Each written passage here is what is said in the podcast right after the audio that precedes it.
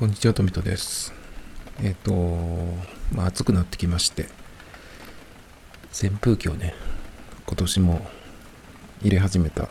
んですけど、そうすると、このポッドキャストを撮るときに止めないといけないんですよね。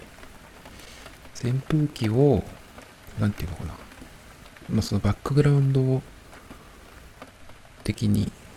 使うっていうことができればいいんですけど、多分無理じゃないかなと思うんで。ノイズっぽくなっちゃうからね。まあ、エアコンとかでも結構入ったりするかなと思うんですけど、僕の場合はこの後ろにね、いつもなんか、なんかの音を入れてるんで、まあ、それに混ざってくれればいいんですけど、扇風機はさすがにちょっと無理かなと思うんで、まあ今もちょっと止めてはいるんですけど、なんかね、その後ろの音も自分で何か撮りたいなと思うんですけど、大体でもそんなにないから、ネタというか、素材というか、まあ探してはいるんですけど。まあだからね、そのうち何か通るかもしれないですけど。まあそんなね、暑い時期になってくると、もうそうなんですけど、早く起きちゃう。暑さで。今日も昨日もそうですけど、普段起きる時間より1時間、2時間ぐらい早く目が覚めちゃうんですよね。暑くて。で、まあなんか扇風機とかを入れて、えっ、ー、とまあ起きちゃう時もあるけど、今日なんかはあまりに早かったんで、もう一回寝たんですよね。そうしたら結構ギリギリの時間っていうか、まあそれでも、えっ、ー、と、家を出る1時間半ぐらい前ですけど、もうこの時間かみたいな。そういう風になったんで、じゃあ、もうその目が覚めちゃうんだったら暑くて、もうそこから始めちゃえばいいじゃんっていう。で、えっ、ー、と、その一日の終わりの時間を早くしちゃう。寝る時間を1時間とか早くしちゃう。1時間とか2時間とかね。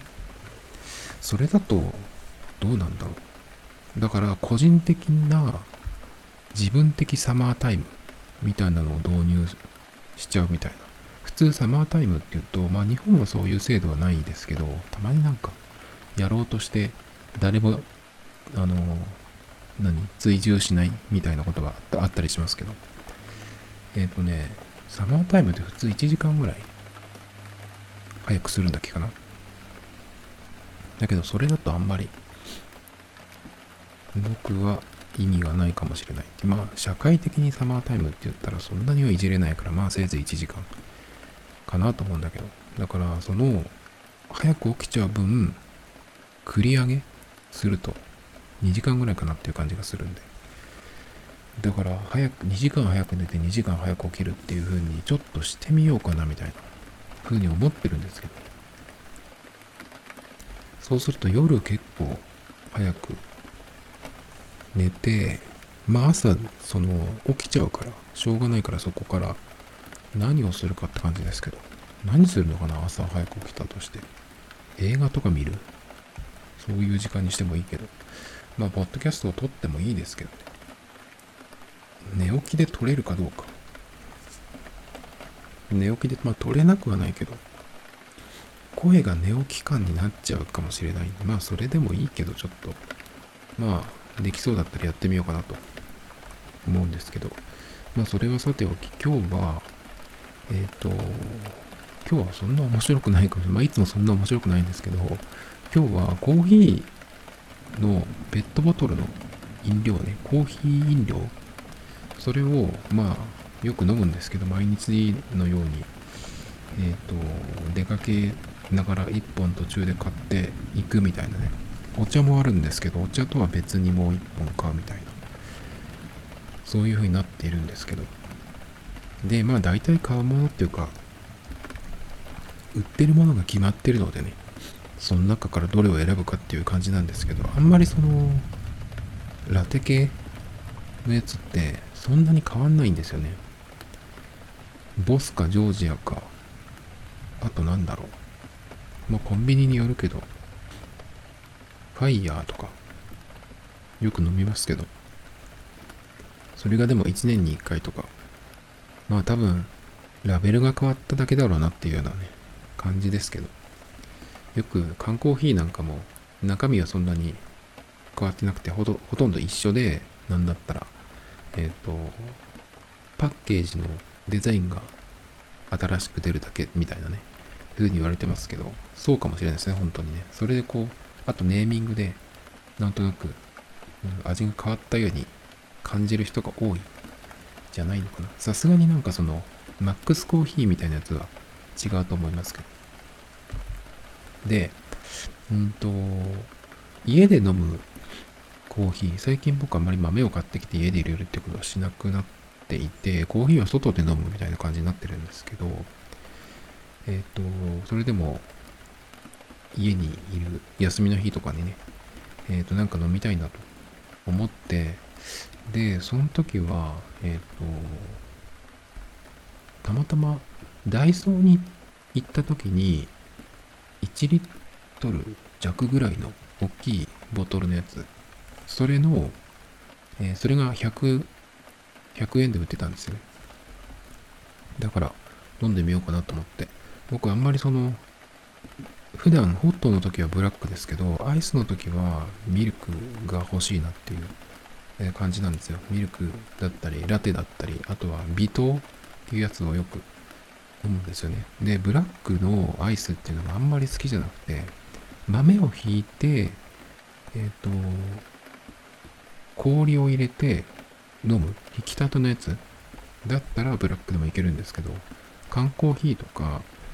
そのペットボトルのやつのブラックっていうのは僕あんまりなんか好きじゃなくて、飲めないっていうか飲めないってことじゃないけど、飲まないんですね。だからアイスの場合は、まあ、ミルクが入っているもの、まあ、砂糖とかも入っててもいいんですけど、微糖のやつとかね。だからララテとか、そういうのも飲むんですけど、そのダイソーで買った、えっ、と、大きいボトルのやつね。それが2種類あって、甘さ控えめっていうのと、もっと甘さ控えめみたいなやつが2つだったんですよ。で、えっ、と、とりあえず普通の甘さ控えめっていうのを買ったんです。で、それは、色はブラック。で、まあ砂糖が入ってる。糖類が入ってるっていうやつなんですね。で、まあそれを買って家で飲んだんですよ。で、500ml ぐらいのサイズのやつだと、その、ミルクが入ってる、まあ、カフェオレ系とかラテとかのやつがあるんですけど、その大きいやつっていうのはないんですよね。なぜか。あの、ミルクが入ってるラテとかビートのやつで1リットルとかっていうやつがないんですよね。完全にないのか、僕が行ってるお店にないのかわかんないですけど、見たことないんですよ。で、まあそのダイソーで甘さ控えめっていうやつを、えー買ってきて飲んだら、なんかすっごいまずく感じたんですよ。感じたことのないまずさ。なんて表現していいかわかんないんですけど、これだったらブラックの方がいいわって思ったぐらいなんですね。で、その時、その、えっ、と、甘さ控えめってやつの、それどこのブランドだっけかな？ブレンディかな？なんかよくあるやつだったと思うんですけど、で、成分を見たら裏のね、そしたら、えっ、と、砂糖とアセスルファム系っていう人工甘味料が入ってたんですよ。あ、これかなと思ってもしかして、まずい、まずさの、うん、原因は。まあ、もともと僕、僕、その、うん、ブラックで、ミルクが入ってない、えっ、と、缶コーヒーとか、ペットボトルのコーヒーっていうのがあんまり好きじゃないって今言ったんですけど、だからかなとかちょっと思ったんだけど、それにしてもこのまずさは、なんかすごく特徴的だなっていうか、今までこのまずさってなんかあんまり感じたことないぞと思って。まあそれでも、まあ買っちゃったから飲み干したんですけど、もうこれは買わないなと思って。なんかまあ甘さ控えめは控えめだけど、なんだろうこのコーヒーのコーヒー感がないっていうか、薄いっていうかね、なんかコーヒー飲んでるっていう感じが全然しなかったんですよ。だから、それかなと思って。で、そのダイソーで買った時に僕が買った甘さ控えめっていうのと、もっと甘さ控えめみたいなやつがもう一個あったんですけど、そっちを見たら、そっちは砂糖が入ってなくて、えっ、と、そのアセスルファム系だけだったんですね、その甘味料が。だから砂糖が入ってる方がいいかなと思ってそっちにしたんだけど、砂糖と人工甘味料ですね。本当にまずくて、今までもその人工甘味料が入ってるものっていうのは普通に僕は食べたり飲んだりしてきているんですよね、普通に。特に見ないで。で、飲み物とか、まあアイスとかもそうですね、全然感じたことはないんですよ、そういう風に。で、飲み物はカロリーゼロのコーラとかかな、そういうものが入ってるのって飲むとしたら。でもあんまり僕、そのジュース系のものっていうのは普段飲まないんですけど、たまにだからコーラを飲む時例えばまあマックとかに行って、えー、とセットのドリンクをゼロコーラにしたりすることがあるんですけど、まあ、ゼロコーラっていうのはえっ、ー、となんかその普通のコーラに比べて味が薄くてまあ美味しくないなっていうのは分かってるでまあだからそのコーヒー飲んだ時のまずさとはまた違ってなんかコーラの、え味がなんかちょっと薄いなっていう感じそういう印象だったんですけど。でも、まあゼロカロリーっていうわけだし、まあしょうがないのかなと、こういうもんなのかなと思って、えっ、ー、とまあ何年かに数回程度でしたけど、コーラ飲むのはね。だからそんな感じだったんですよ。だから、まあコーラ飲む時は、そんなになんていうのかな、1リットル飲み干すとかじゃないから、コーラ飲むんだったら、たまにしか飲まないんだったらね、そのゼロコーラじゃなくて普通のを飲む方がよっぽどいいなと思ってね、そういう風にしてるんですけど。まあそれでもコーラとか砂糖の量が多いからね、めったに飲まないですけど。で、まあさっき言ったように、そのコーラ、ゼロコーラを飲んだ時よりも、今回のそのコーヒーの方がね、すごいまずく感じたんですよね。で、人工甘味料に関しては、味に敏感な人っていうのは、その苦味を感じたりとかね、すごく不快な、えー、感じがするらしいんですけど、まあ、僕はバカ舌なんでどっちかって言ったらね、だからなんて表現していいかわからないんですよね。まずい。とにかくコーヒーの、コーヒーを飲んでる感じがしない。だけど、苦味が、とか、そこまで不快感を感じたってわけではないけど、まあでもまずかったです。はっきりまずかったですね。まずいしか言ってないけど。で、えっ、ー、とまあその最近もうよく飲んでる、キリンのファイヤーの微糖ラテだっけかなっていう 600ml のちょっと大きいやつがあるんですけど、それを結構買うことが多いんですよ。ただ単に量が多いからっていうだけなんですけど、まあ、あとはどれの飲んでもそんな変わらないだろうみたいな感じ。まあ、バカ舌なんでね、それぐらいでいいのかなっていう感じ。で、まあ、よく買って飲んでいるんだけど、そのまずいコーヒーを飲んだ後に、昨日とかかな。一昨日とか昨日とか、そのファイヤーの、キリンファイヤーの微糖ラテっていうのを飲んでたんですけど、なんかこれって、そんなに美味しくないかもと思ってえっ、ー、と、昨日とかも飲んでたんですよね。で、そのまずかったコーヒーのことがあったんで、ちゃんとね、あの、成分表を見たんですよ。そしたら、やっぱりその同じアセスルファム系っていうのが入ってたんですよね。あ、人工甘味料これ入ってるんだと思って。だから、それで、その後、えっ、ー、と、買う時に、その、お店にあるやつの、裏のね、その成分のところを見たら、結構ペットボトルのラテ系にはそれが入ってるのが多いんですよね。コーヒーとミルクと砂糖だけっていうのもあったりするんですけど砂糖プラスアセスルファム系とか砂糖が入ってなくてその人工甘味料だけとかね。結構それが入ってるのが多いなと思って。で今日かな今日はそのそれをよく見て人工甘味料が入ってないやつを飲んだんですよ。やっぱ全然味が違ってそっちの方がまあ引き立てのコーヒーと比べたら全然勝負にならないけどその人工甘味料が入ってない方がコーヒーを飲んでるなっていう。まあそのミルクが入っていてもね。だからそういう感じでなんか急にそれが入ってるとまずいなって感じるようになったんですよ。で、なんでそれを使うんだろうなと。まずいのに。と思ったんですよ。まずいと思わない人が多いのか。わからないですけど、あと考えられるのは、それを使うと、もしかしてそのカロリー数値を下げられるからかなとかちょっと思ったんですね。だからそっちを使って、それで、えっ、ー、と、そっちを選んでくれる人が多い。でも別にカロリーゼロって書いてあるわけじゃないんだけどね。カロリーゼロ。でもね、コーヒー系のやつでも、どこのやつだっけかな。ジョージアのやつかな。去年 BTS が、えっ、ー、と、ジョージアのペットボトルのキャラクターになってた時に、えっ、ー、と、ブラックと、ラテと、あと、そのゼロっていうのがあったような気がするんですね。で、ゼロっていうやつは、えっ、と、コーヒーとミルクが入ってるんだけど、甘味料は砂糖が入ってなくて人工甘味料なんですね。だから、カロリーゼロ、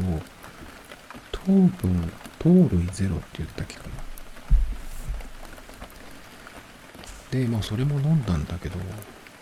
その時の印象はちょっと覚えてないんだけど、まあでも、ゼロとそうじゃないやつでは味は違ったと思いますけど。まあでも、ここ、今週ぐらいで急にその、え、人工甘味料が入ってるやつ、まずいなっていうふうにはっきり思うようになったんですけど。だから、まあ、ゼロっていう風に商品名に入ってるわけじゃないのに、なんでそれを使うのかなっていう気がするんですけど。ボスのやつだっけかな？ボス、今日ボスだったかな？ちょっと忘れちゃったけど。うんとね、人工甘味料、砂糖プラス人工甘味料っていうのもあるし、えっ、ー、と、人工甘味料じゃなくて、砂糖とコーヒーとミルクっていうのもね、同じボスでもあったりするんですけど。やっぱ味が全然違いますね。なんでそれを使うのかなっていう気がするんだけど。カロリーとかなんとかゼロってにしたいっていう商品だったらわかるけど、そうじゃない、ネーミングの商品でもそれにするっていうのはちょっとわかんない。だってまずいんだもん。それにする意味ないじゃんって気がするんですけど。で、まあ、外で手軽に飲めるコーヒーだったら、やっぱまあ、スタバ、スタバはまたちょっと違うけど、あそこは、えっ、ー、と、ドリップしたやつを置いてあるのを組んで出すから、またちょっと違うんだけど、手軽に飲めるコーヒーだったら、やっぱコンビニの引き立ての方が圧倒的にちゃんとコーヒー飲んでるなっていうか、コーヒーって感じがする。豆の違いとかもいろいろあるけど、引いてすぐだからさ。だからなんか、まあ、手軽さ、それとちゃんとコーヒーっていうんだったら、コンビニのやつが一番手軽かなと思うんだけど、だからあれだったら僕ブラックでアイスでミルク、砂糖なしで飲めるんですけど。だけどね、その、コンビニのやつもやっぱり気になる、気になるところがあって、やっぱあのマシン、あれは大勢の人が触るから、触るから、ちょっと気になるんですよね。結局そのコロナ禍でもあのコーヒーマシンって使えてた気がするんですよね。最初の頃はさすがに、えっ、ー、と、なんか使えないようになってたかな。でも、去年とかは、もう、まあ、今年はもちろんまあ普通になってるけど、去年とかも普通に、あれ使えたような気がするけどね。でも別になんかなったってこともないし。だけど、やっぱいろんな人が触るものって考えると、ちょっとやっぱ気になっちゃうよね、あれは。セルフだし。なんかそれはね、ちょっとこう、手軽にしっかりしたコーヒーが飲めるけど、しかも安くね。だけどあれはちょっとあの仕組みは気になっちゃうよなっていう気がしますね。で、コーヒーってやっぱ癖になるから、そのまあカフェインの、えっ、ー、と、なんていうの、習慣、常習、なんていうんだっけ、依存？とかもあるけど、やっぱそのコーヒーって結構この時間帯、この場所とかでなんか飲みたくなるみたいなその時間での習慣みたいなのもあるんで、だから僕もその結構朝家出てえー、着くまでに何かを1本買ってしまうとかっていう感じなんだけど。まあもしそれをねやめていけばそういうこともいろいろ気にならなくなるのかなとかちょっと思ったりしますけどね、まあ、やめれるもんならやめたら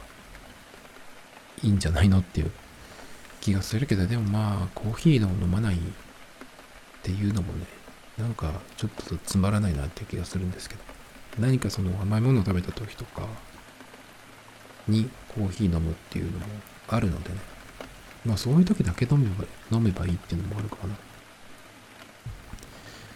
とねやっぱ人工甘味料って気にする人はもっともっとすごく気になる。気にするというか気になる。みたいですけど。僕は全然そういうのがなかったんで初めてねこんなになんかまずいと思ったんでちょっとねえっ、ー、と喋ってみましたけど結構なものに入ってるよっていう感じ。そして味がだいぶ違うよっていう。でなぜ使うんだろうねっていうことでしたそれと今日もう一個喋りたいのはこの間あの PayPay をやめたっていう話をしたと思うんですけどえっ、ー、と打者製のね PayPay が発行してるクレジットカード以外の他社製のクレジットカードが使えなくなるっていうのがゴールデンウィーク明けぐらいに発表されて結構ね、驚いたんですけど。で、その時の発表では8月から使えなくなるっていうことだったんですよ。なので僕はクレジットトカードに、あの、できるだけそのお金の支払いをまとめたいんで、だから PayPay で他社製のクレジットカードを使うと PayPay の中でのその還元っていうのは一切受けれなくなるんですよ。でも、カードで支払って、そのカードの方に、えっ、ー、と、ポイントなり、あとはその、使った累計っていうのが溜まっていくと、うん、なんかがあるっていうカードなんで、僕の場合は。だから、それ、カードで支払ったっていうことになるんだったら、PayPay の方に溜まらなくてもいいと思って使ってたんですよ。だけど、それすらできなくなるっていう8月からね、できなくなる、使えなくなるっていうことだったんで、じゃあもう PayPay 使う意味ないなと思って、その5月の発表があったあとすぐくらいに、まずさ、まだね、使えるんですけど、クレジットの登録をしてたやつを削除して、えっ、ー、と、一応まあ PayPay アプリは残してあるんだけど、まあ全然使わない状態にして、楽天 Pay に変えたんですよね。楽天 Pay は他社製のカードも使えて、そのカード払いとしてコード決済できるんで、えー、楽天ペイに変えたんですけど、ただそうは言っても僕のそのキャッシュレス、まあ、ほぼ現金使わないんで、キャッシュレスの、えメインはクレジットのタッチ決済を、えっ、ー、と、スマートフォンでやるっていうのが一番メインですね。まあそれが使えるところに行くっていうぐらいにメインにしてるんですけど、その次に QUICPay ですね、順番的には。で、その次が PayPay っていう、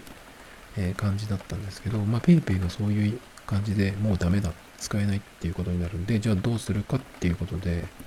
えっ、ー、と、まあ楽天 Pay が使えたんでね、そっちに移行したんですけど、前にも多分このし、この話ちょっと前にしたんですけど、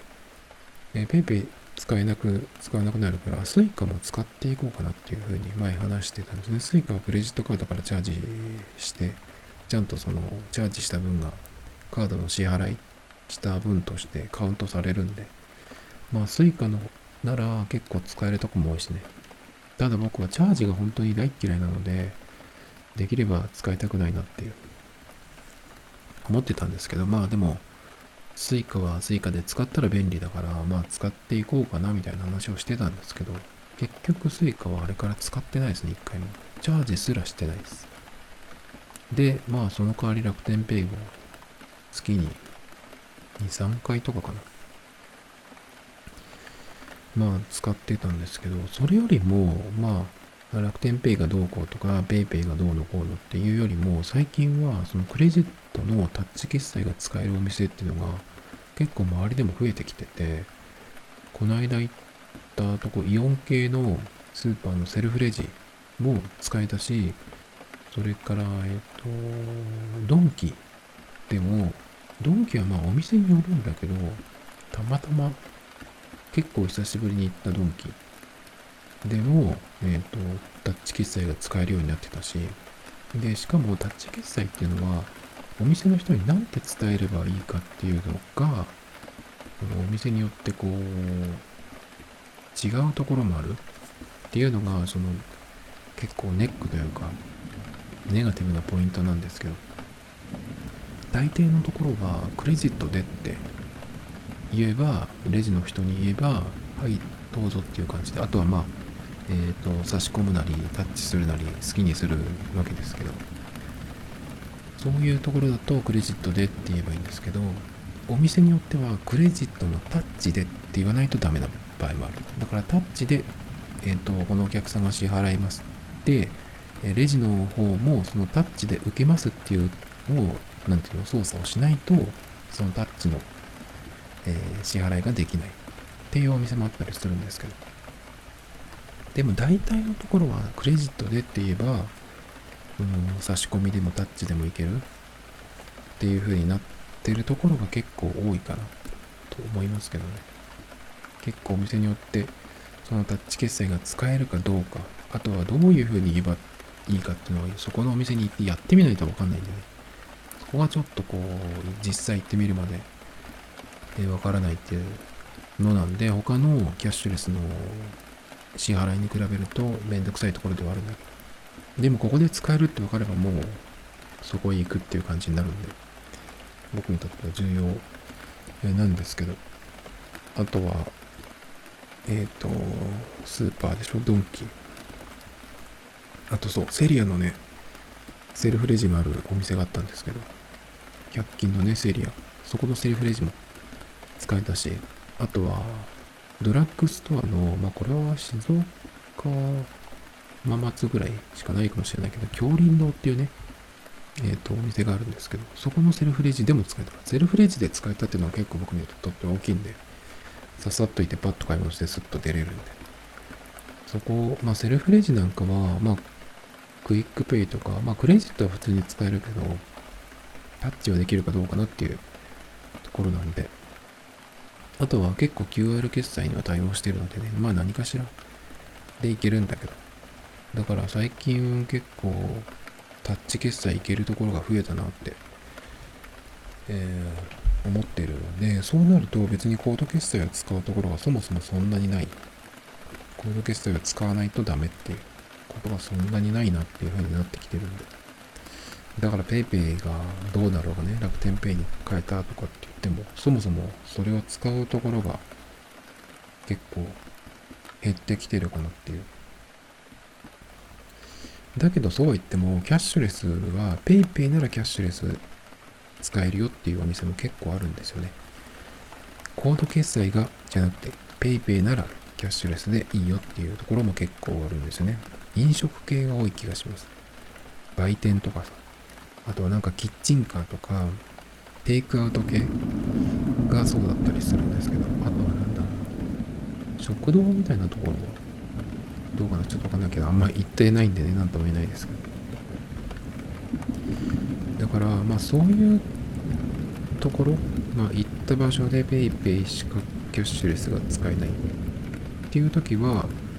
えっ、ー、と、まあ諦めようっていうことにしてたんですけど、なんと、その PayPay が他社クレジットを使えないようになるって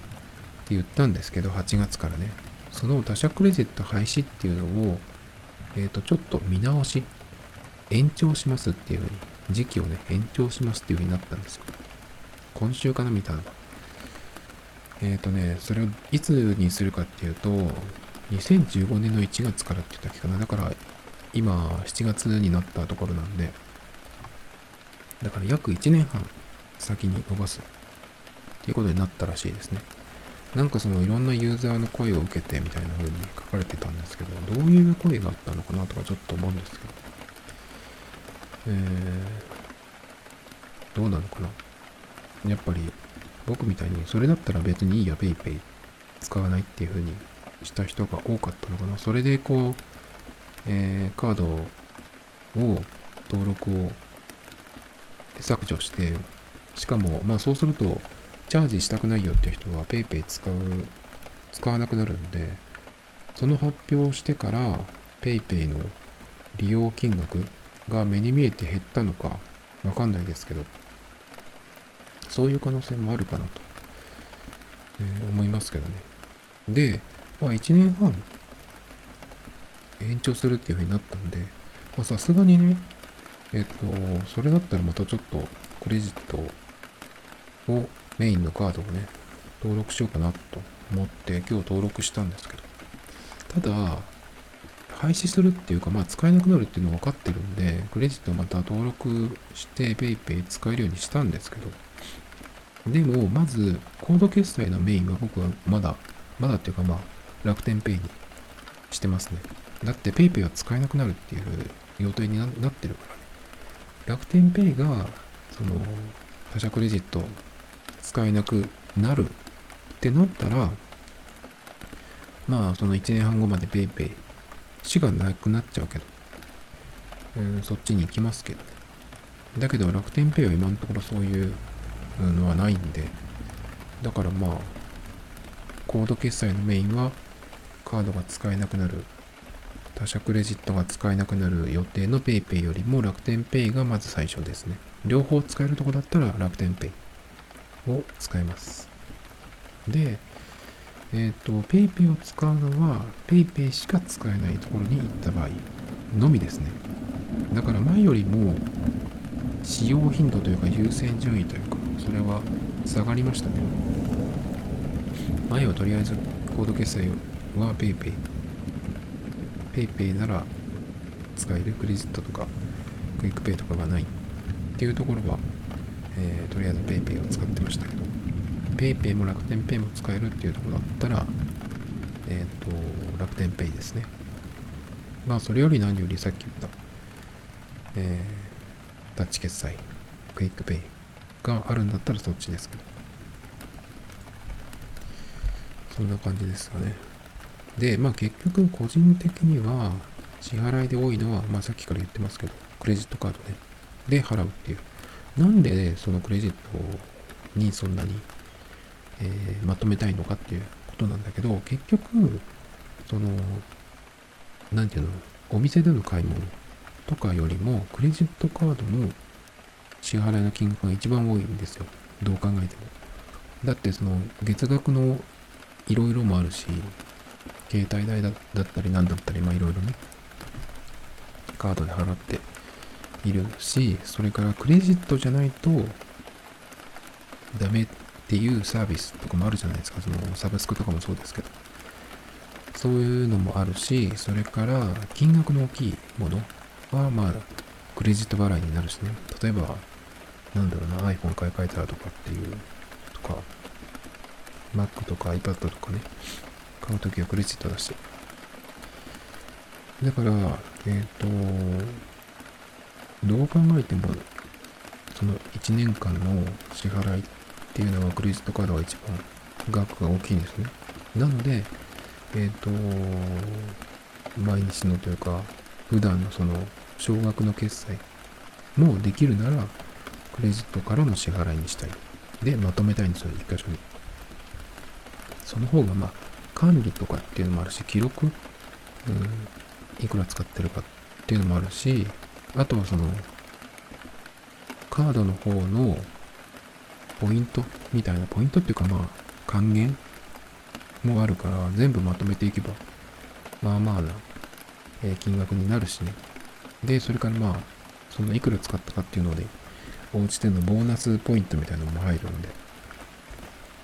それもあるからね。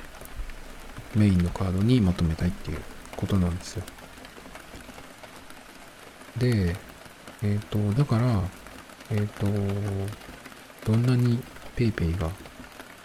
その、何、還元があるって言ってもね、コード決済が支払いのメインになる。クレジットカードからコード決済がメインになるっていうことはないんですよね。おそらく今後も、レジットカードがある以上、そこを脅かすほどのことはないんじゃないかなと思うんですけど。あとはまあこれの話も前にしたと思うんですけど買い物自体を急がないものは全部ネットでっていう風にすればさらにそのリアル店舗での、えーと、支払いが減るのでそうするとまあ PayPay とかを使うことも減る。結局 PayPay なんかはリアル店舗の支払いだからね。だからそうですね。そうするとコード決済のことを気にしなくて済むようになる。あとねそうさっきセリアのセルフレジって話をしましたけど実はそのセリアのセルフレジでは楽天ペイだけが使えなかったんですよ。ほとんどの支払い方法に対応しててカード OK だしそのクレジットのタッチ決済もいけたし交通系電子マネー ID クイックペイあとなんだろうな、エディも OK だった気がします。それで、えっ、ー、と、コード決済も、ほとんどの、えっ、ー、と、ブランドがついてたと思うんですよね。D 払い、アップルじゃないや、えっ、ー、と、PayPay、メルペイとかもあった気がする。 au PAY とかもあったかな。だから、あ、ここ全部いけるじゃんと思ったんだけど、楽天ペイだけなかったんですよね。セリアのセルフレジは。なんでなんだろうなと思って。これって簡単にできないのかなと思うんですよね。その他のコード決済が使えるからなんでって思ったんですけど、その仕組みとかシステムじゃなくて、単に楽天との、楽天とセリアの間での取引がないだけってこと？それともなんか他に理由があるのか。なんで楽天ペイだけが使えないのかね。ちょっとそれが気になりました。Tomito Times Podcast. This program was broadcasted from Spotify.